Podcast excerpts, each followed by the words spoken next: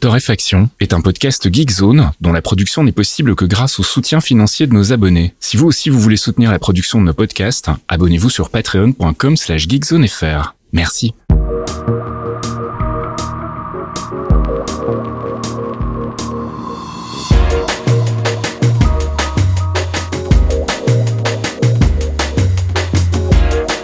Bonjour Geekzone et bienvenue dans ce 255e épisode de Torréfaction. On se retrouve comme toutes les semaines le jeudi soir pour les abonnés Patreon, le vendredi matin pour les autres avec notre sélection de l'actu de la semaine. Une sélection que j'ai réalisée avec mon ami Caféine. Salut Caf. Oui, bonjour, comment ça va?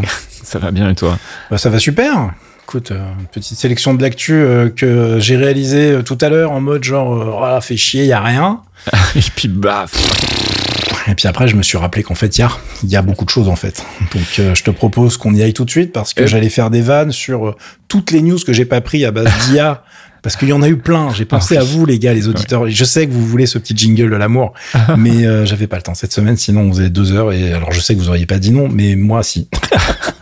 Allez, on attaque avec le gaming et Chrono Odyssey. Oui, Chrono Odyssey, qu'est-ce que c'est donc? Eh ben, je ne savais pas non plus avant tout à l'heure, parce que je n'avais pas du tout vu passer les teasers de ce truc-là. C'est euh, un MMO, on va dire euh, enfin MMO moderne peut-être, prévu sur PC et console par une boîte dont je n'avais jamais entendu parler. Donc euh, effectivement, vous allez prendre toute cette news avec des grosses pincettes, parce que ça se trouve ce projet va m'écaner avant même qu'on ait fini d'en parler. donc le studio, il s'appelle Npixel, c'est un studio coréen, et ils nous ont balancé un trailer de plus de 3 minutes fait sous Unreal Engine 5 qui défonce. Voilà, c'est pour ça qu'on en parle, c'est parce que bah vous savez comment ça fonctionne, on a un petit peu des des, des on est faible, voilà, j'allais dire des, des, des, gros mots, mais on est un peu faible quand on nous propose du MMO un peu joli, mhm. avec des rendus sympas. Euh, il y a des environnements qui pètent la gueule, donc je vous ai évidemment linké le trailer en entier pour que vous alliez euh, voir ça par vous-même. Euh, pour le reste, on a très peu d'infos, c'est-à-dire qu'on n'a pas de taille au niveau de l'équipe, parce que les mecs annoncent plein de trucs hein, en termes de features de gameplay. Moi, généralement, avec l'expérience, t'as tendance à passer très très vite en mode oh là là là là là là là les gars, vous allez, vous êtes un peu petit, un petit, un petit peu chaud quand même. Euh, ils ont annoncé que ça sortirait sur PC et console, donc évidemment les consoles modernes, hein, ça sortira pas sur PS4 ou les anciennes Xbox, mais euh, même comme ça, tu te dis, hm, va falloir quand même faire euh, un peu de taf. Alors, je sais que le moteur fonctionne partout, mais quand même. Euh, et puis derrière, il y a des petites euh, astuces au niveau du gameplay où il va falloir en apprendre plus plus tard, puisqu'on nous parle d'un truc qui s'appelle le chrono Chronotector. Rien que le mot, je suis déjà fan évidemment. Le chronotector, donc en gros, tu as des pouvoirs qui te permettent de jouer avec le temps et l'espace. Ah. Tu vas pouvoir arrêter les, les, les trucs. D'ailleurs, il y a un truc très rigolo qui a fait marrer les gens dans la dans la bande annonce, dans le trailer, c'est qu'à un moment, t'as un sorcier qui arrête des monstres avec un pouvoir de glace, comme tu peux l'avoir plein de fois. Enfin, tu c'est pas, pas une nouveauté, hein. Et, sauf que t'as les trucs sont en train de sauter, ils sont glacés, mais ils restent en l'air. Donc c'est un peu stupide. tu te retrouves avec le mob qui est là genre. Bah ouais, mais là il devrait tomber. Enfin, je sais pas, la gravité, non. Bon, d'accord. Ok, bon, on s'en fout. En même temps, c'était joli. Hein, on leur en veut pas, mais ça, ça m'a toujours fait marrer. Euh, il y a six classes d'annoncés pour le lancement dont on n'a pas la date. Il y aura le Swordsman, le Ranger, il y a du Sorcier, il y a du Paladin, il y a du Berserk, il y a de l'Assassin. On retrouve les grands classiques. Mmh. Ils se sont pas mouillés pour le début. Euh, on attend de voir ce que ça va donner. En tout cas, eux, ils annoncent un trailer avec des vraies phases de gameplay dedans. Euh, c'est beaucoup trop joli pour tenir ses promesses, ou en tout cas, il va falloir des PC de l'enfer. Je, je, préfère garder mon côté pessimiste. Donc, on en reparlera quand ça sera plus avancé. Pour l'instant, bah, c'est pour faire plaisir aux rétines. Et puis, on en a beaucoup parlé cette semaine, et pas forcément pour les bonnes raisons, c'est Redfall. Ah là là là là. Alors, Redfall, il fait moins plaisir aux rétines, hein, effectivement. Donc, euh, sur la conduite, je vous appelais ça la Cata Redfall. Bah écoute, moi, il était dans ma wishlist et il est vite disparu en fait. Ah bah oui, hein. Ouh là là, mais moi, en fait, alors je sais pas ce qui s'est passé avec Redfall parce que j'ai vu plein de gens s'enjoyer depuis un moment, euh, tu vois, quand depuis l'annonce, et je sais pas pourquoi. Je, ne sais jamais plus pourquoi je l'ai rajouté dans ma wishlist. Je pense que quelqu'un dû m'en parler. J'ai fait ah oui, ça a l'air sympa, et puis voilà. Et puis euh, quand j'ai vu que c'était pas terrible, et eh ben je l'ai viré. Bah ouais. Et en fait, ce qui je sais pas depuis l'annonce du projet, je le sens pas ce truc-là. Mm. Euh, le sixième sens, pourtant, Arkane Austin, ils ont pas fait que des trucs nuls, hein, ils ont fait bah prêt, ah bon? Donc Arkane, évidemment, la marque de fabrique, tu te dis ah ça va quand même être pas mal. Bon, c'est Arkane Austin, les gars. C'est pas Arkane Lyon euh, qui a fait Deathloop, par exemple, hein, en 2021. Mm. Ça n'a rien à voir. Euh, et puis, on s'est dit, avec le rachat de Microsoft, les mecs, ils vont avoir les moyens, ça va bien se passer. Alors, ce qui s'est passé, surtout, apparemment, c'est que Microsoft n'a pas voulu s'en mêler. Donc, du coup, ils ont laissé euh, bah, la team ex-Zenimax faire son boulot. et puis, bah, ils ont pas fait, ils ont pas bien fait leur boulot. Qu'est-ce que vous voulez que je vous dise?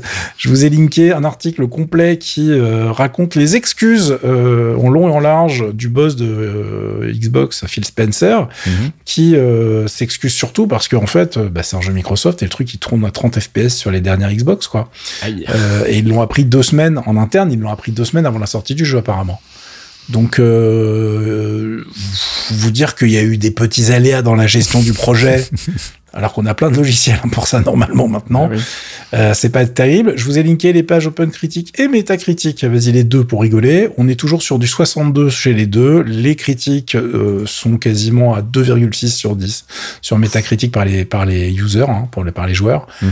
Euh, c'est une catastrophe. Donc évidemment, j'aurais pu vous parler de ce que c'est que Redfall. C'est un jeu de vampire en open world, sauf que pas vraiment, que c'est très moche, donc j'ai pas vraiment envie de vous détailler le gameplay, le design, tout ce que vous voulez.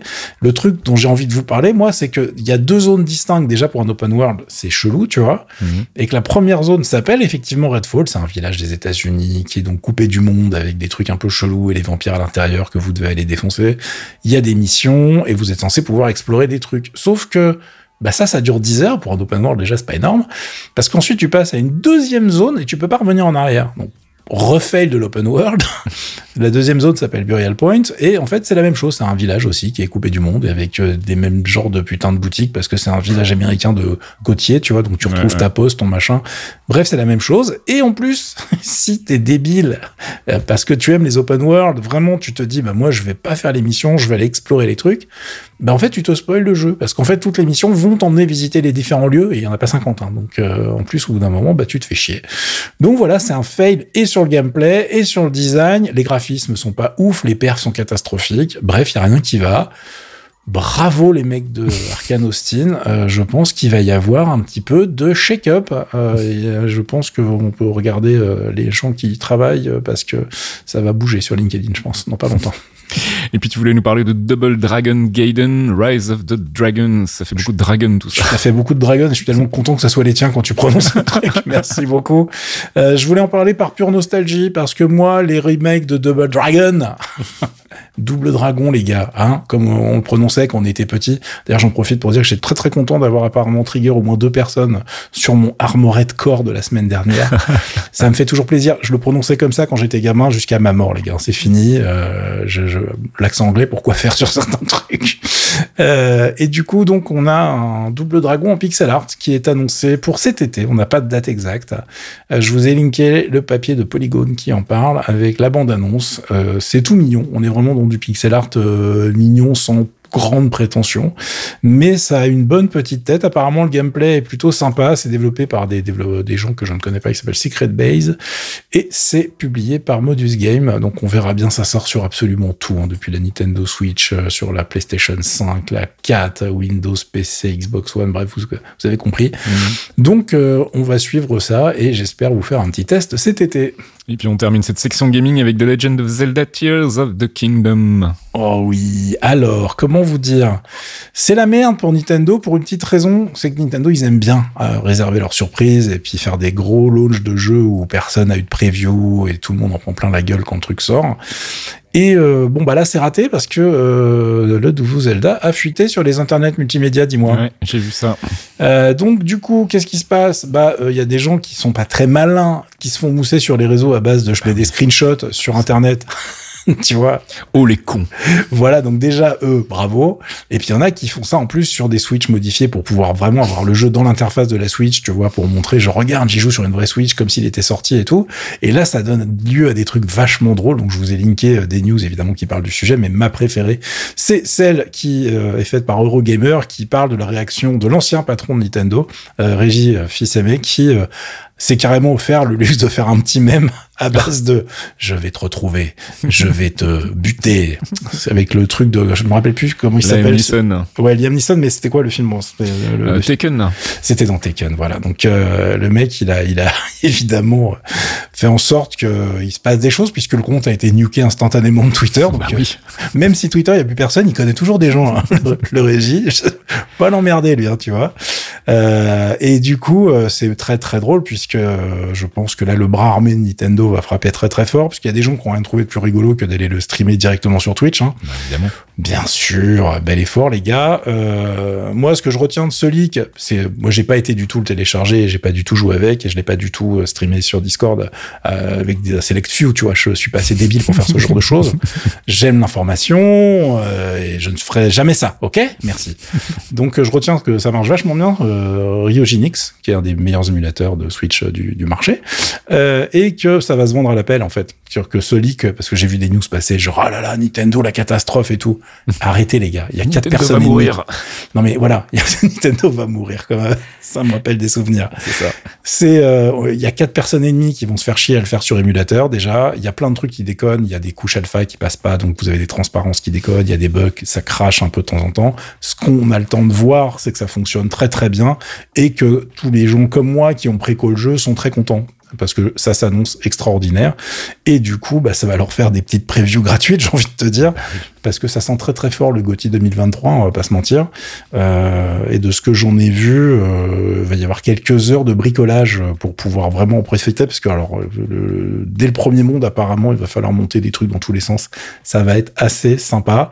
Donc voilà c'est pas comme si j'avais acheté euh, la console aux couleurs du jeu le pad pro aux couleurs du jeu et préco le jeu et la pochette Yankee. ah bah là, pour un mec qui avait plus rien de Nintendo, euh, je, je l'aurais fait un chèque quand même. Un chèque en blanc en plus, hein, parce que Ouais, ouais, ouais. j'avais juste vu la preview, j'ai fait genre bon, ok, j'y retourne, c'est bon.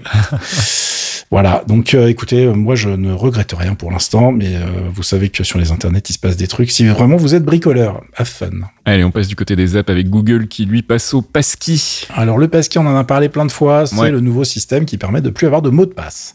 Ah, trop bien. Sauf que euh, il y a plein de trucs en fait. Hein. Vous vous doutez bien que si c'est aussi compliqué, si on a toujours des mots de passe, c'est que les remplacer c'est pas évident.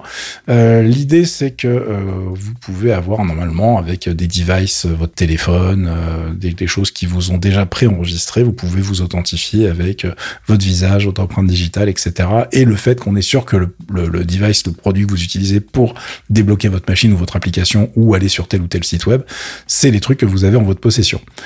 Donc c'est censé euh, fonctionner facilement, correctement, et ça, c'est le cas, ça fonctionne. Une fois que tout est paramétré, c'est pas mal. Et du coup, Google a décidé de euh, passer euh, la seconde et de d'ouvrir tous les comptes Google avec un passkey.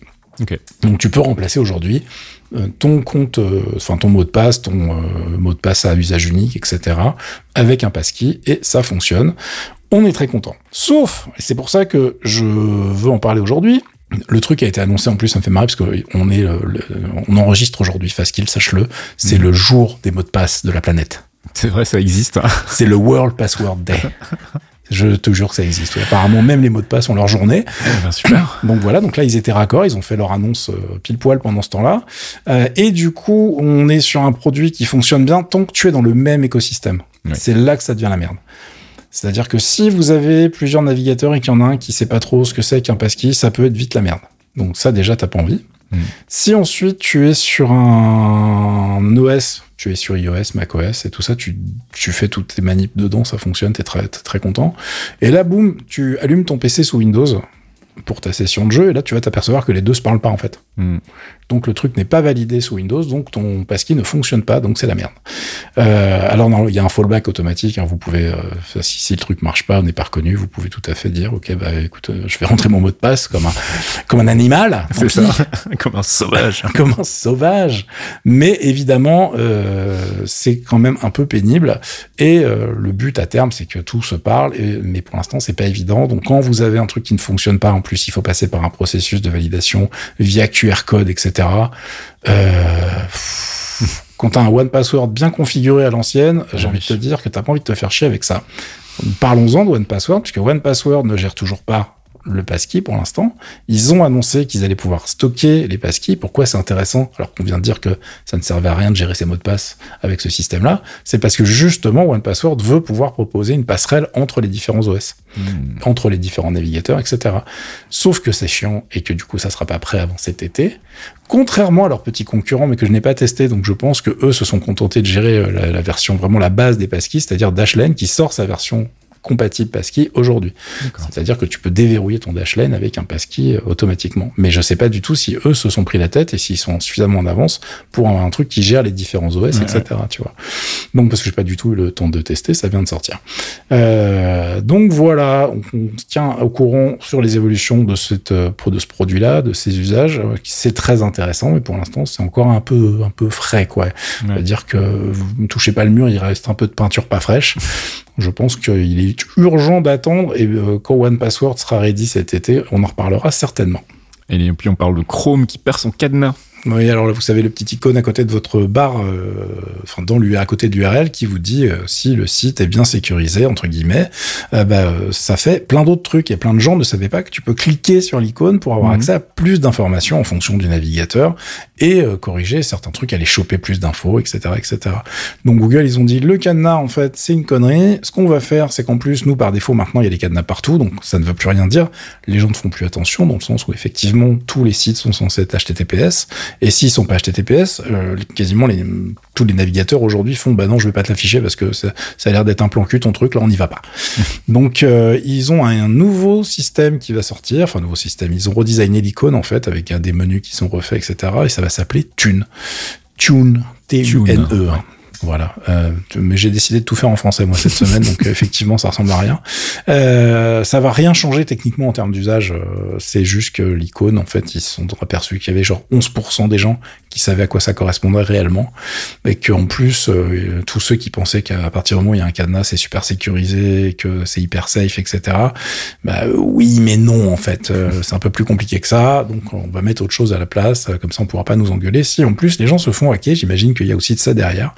On verra bien ce que ça donne. Mais en tout cas, maintenant, la vraie question, c'est de savoir si les autres navigateurs vont suivre ou euh, s'il y en a qui vont garder leur cadenas en mode genre, bah, les gens ont qu'à pas être débiles. Allez, on passe du côté de la culture et je voulais vous parler du nouvel album de The Orb. Est-ce que je t'ai déjà parlé de The Orb ou pas du tout? Bah, étant donné que tu nous parles que de groupes qui ont plus de 20 ans, mec, j'ai envie de te dire oui. Alors, qui ont plus de 20 ans et qui sont toujours actifs. The Orb, c'est une formation euh, britannique euh, qui euh, s'est fait connaître fin des années 80. C'était les précurseurs, enfin, parmi les précurseurs en tout cas de ce qu'on a appelé l'ambient music. Oui, mais j'avais raison du coup. tout à fait. et à l'époque, c'était un duo en fait composé d'un monsieur qui s'appelle Alex Patterson et de Trash. Et puis, bon, la formation a évolué au fil des années, est venu les rejoindre euh, le bassiste de Killing Joe, qui ouf. Euh, il y a eu aussi la présence de Thomas Fellman sur les dernières années. Et puis là, a priori, mais j'ai un petit peu perdu le fil, ils ont encore changé de configuration. Donc c'est toujours Alex Patterson qui est vraiment l'élément central du groupe. Et il serait euh, entouré cette fois-ci de Michael Randall, hein, qui est un producteur visiblement assez jeune. Donc ça a redonné un petit 109 dans les productions de Diorb. Et l'album, moi, personnellement, m'a surpris dans le bon sens. Donc je m'attendais vraiment à du, boulot de Intéressant, mais pas non plus transcendant comme ils ont pu le faire ces dernières années. Et puis là, je me suis pris une belle petite claque, et notamment avec un morceau dont on va écouter un extrait de la bonne drum and bass, ou de la jungle plus exactement, un morceau qui s'appelle Living in Recycled Times.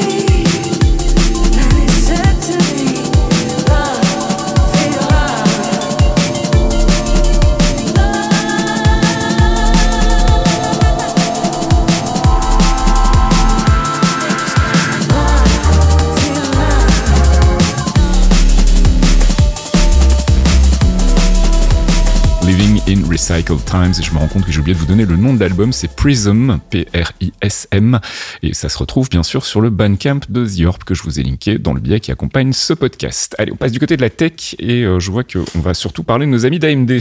Eh oui, parce qu'ils font beaucoup parler d'eux euh, depuis la semaine dernière. On avait déjà parlé de la semaine dernière à cause des Z1 qui vont équiper toute la génération de consoles PC euh, qui débarquent actuellement chez Asus et plein de concurrents, car évidemment maintenant que ça existe, il y en a plein d'autres qui se sont dit bah oui, mais maintenant nous aussi on peut le faire, il n'y a pas de problème.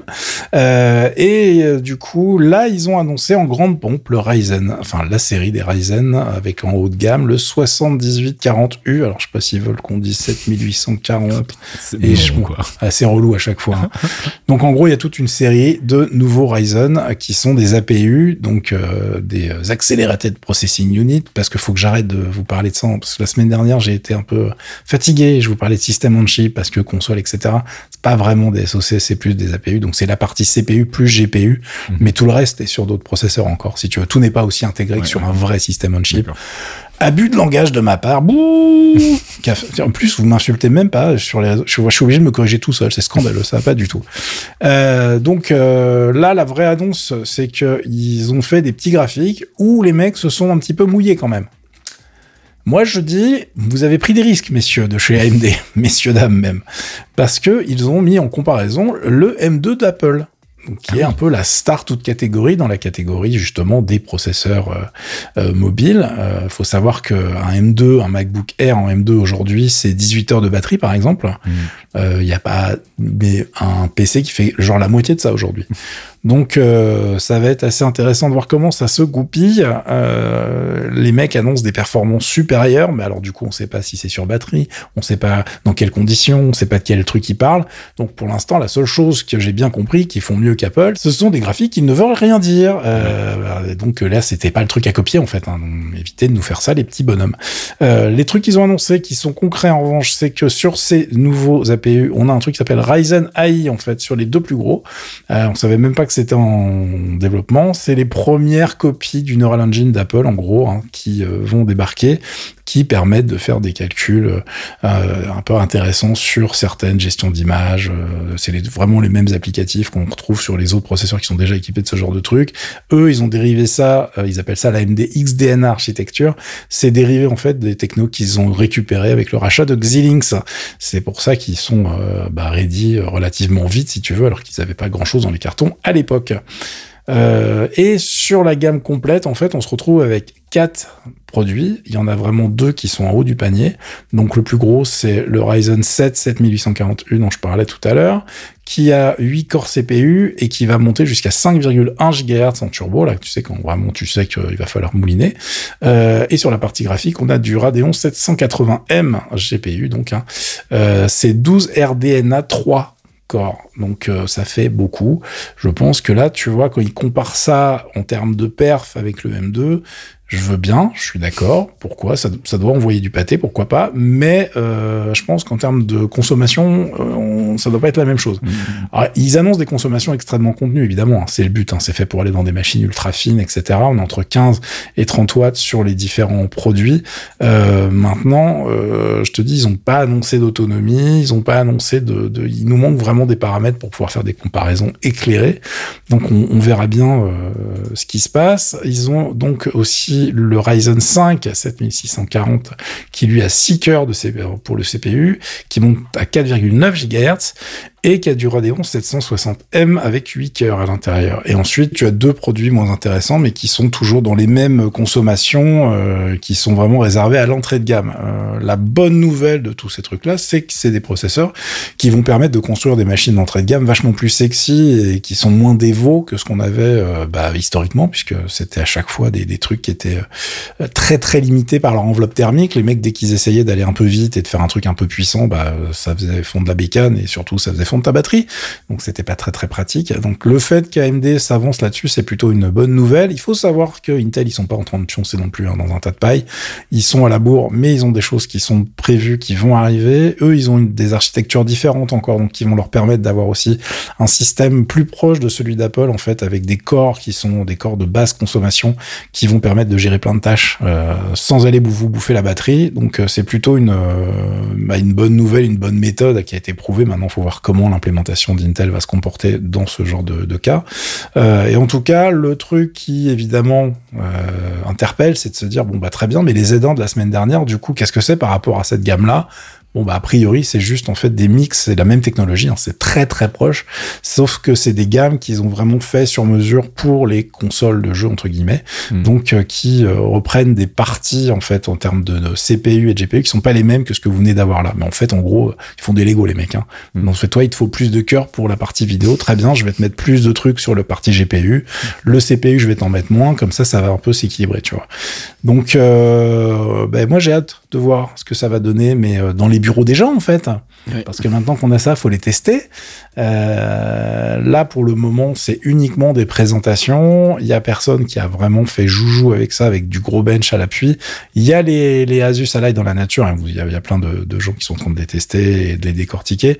Mais euh, pour l'instant, euh, ce qui va être vraiment pertinent et parlant, c'est de voir ce que donne cette nouvelle génération de bestioles qui devrait normalement débarquer très très très vite puisque un des gros points forts de chez AMD c'est qu'ils sont assez rapides pour la, la, livraison. Quand ils annoncent ce genre de truc généralement en fait sur ces produits là en tout cas pas forcément sur les desktops et compagnie euh, ils sont déjà en train de livrer les gens. Donc normalement on devrait avoir mm. des machines qui intègrent ce genre de choses qui débarquent dans les magasins dans pas trop longtemps.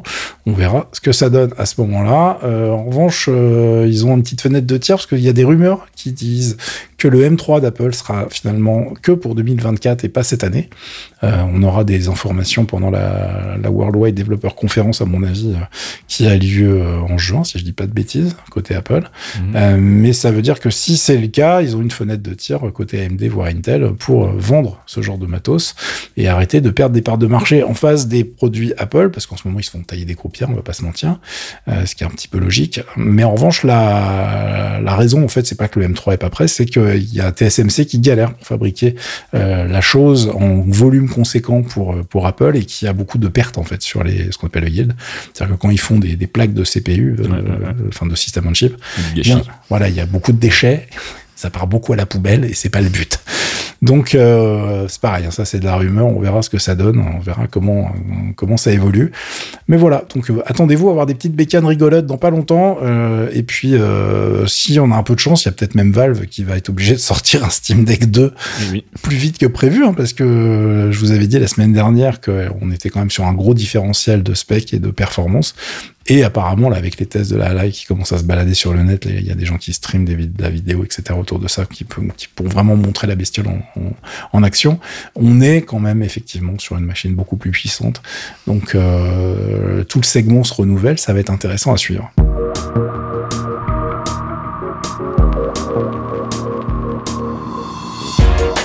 Et c'est la fin de ce 255e épisode de Torréfaction. On remercie nos abonnés Patreon sans qui tout cela ne serait pas possible. Patreon.com slash geekzonefr. Vous pouvez vous abonner à partir d'un euro par mois. En échange de quoi, on vous file des podcasts exclusifs. Et là, je suis content de pouvoir annoncer qu'il y a un nouvel épisode de Mémoristique qui est enfin sorti. Alléluia! La foule en délire! Ouais, quatrième épisode donc dans lequel on, bah, on refeuillette un ancien magazine, un ancien joystick avec CAF et on se replonge dans euh, bah, l'époque d'alors. C'était il y a 20 ans quand même déjà. Non! non, dis pas ça. J'ai mal à mes articulations quand tu dis ça. Et puis il y a aussi euh, le, la Pause Comics, qui est le podcast de Archeon dans lequel il nous présente ses recommandations comics, toutes maisons d'édition confondues. Et ça, c'est environ une fois par mois en général. C'est en spin-off des clairvoyants. Euh, je crois que j'ai tout dit, non? Si, si, je crois que c'est bon. Eh je ben, pense qu'on est OK. On peut se souhaiter un bon week-end, une bonne semaine et à la semaine prochaine. Ciao. À plus, ciao.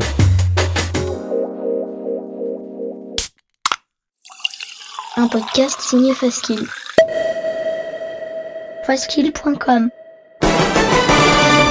Les clairvoyants, le rendez-vous mensuel de Geekzone présenté par Faskill, Fox Monsieur et Archeon, un podcast d'une heure sur le MCU, le Marvel Cinematic Universe, des news, du théorie crafting rigolo, des focus avisés pour tout vous apprendre sur l'univers Marvel, et bien entendu un peu de musique. Pour découvrir tout ça, rendez-vous sur geekzone.fr. On vous y attend, amis True Believers.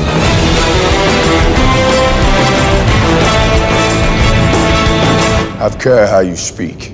Loki is beyond reason, but he is of Asgard. And he my brother. He killed 80 people in two days. He's adopted.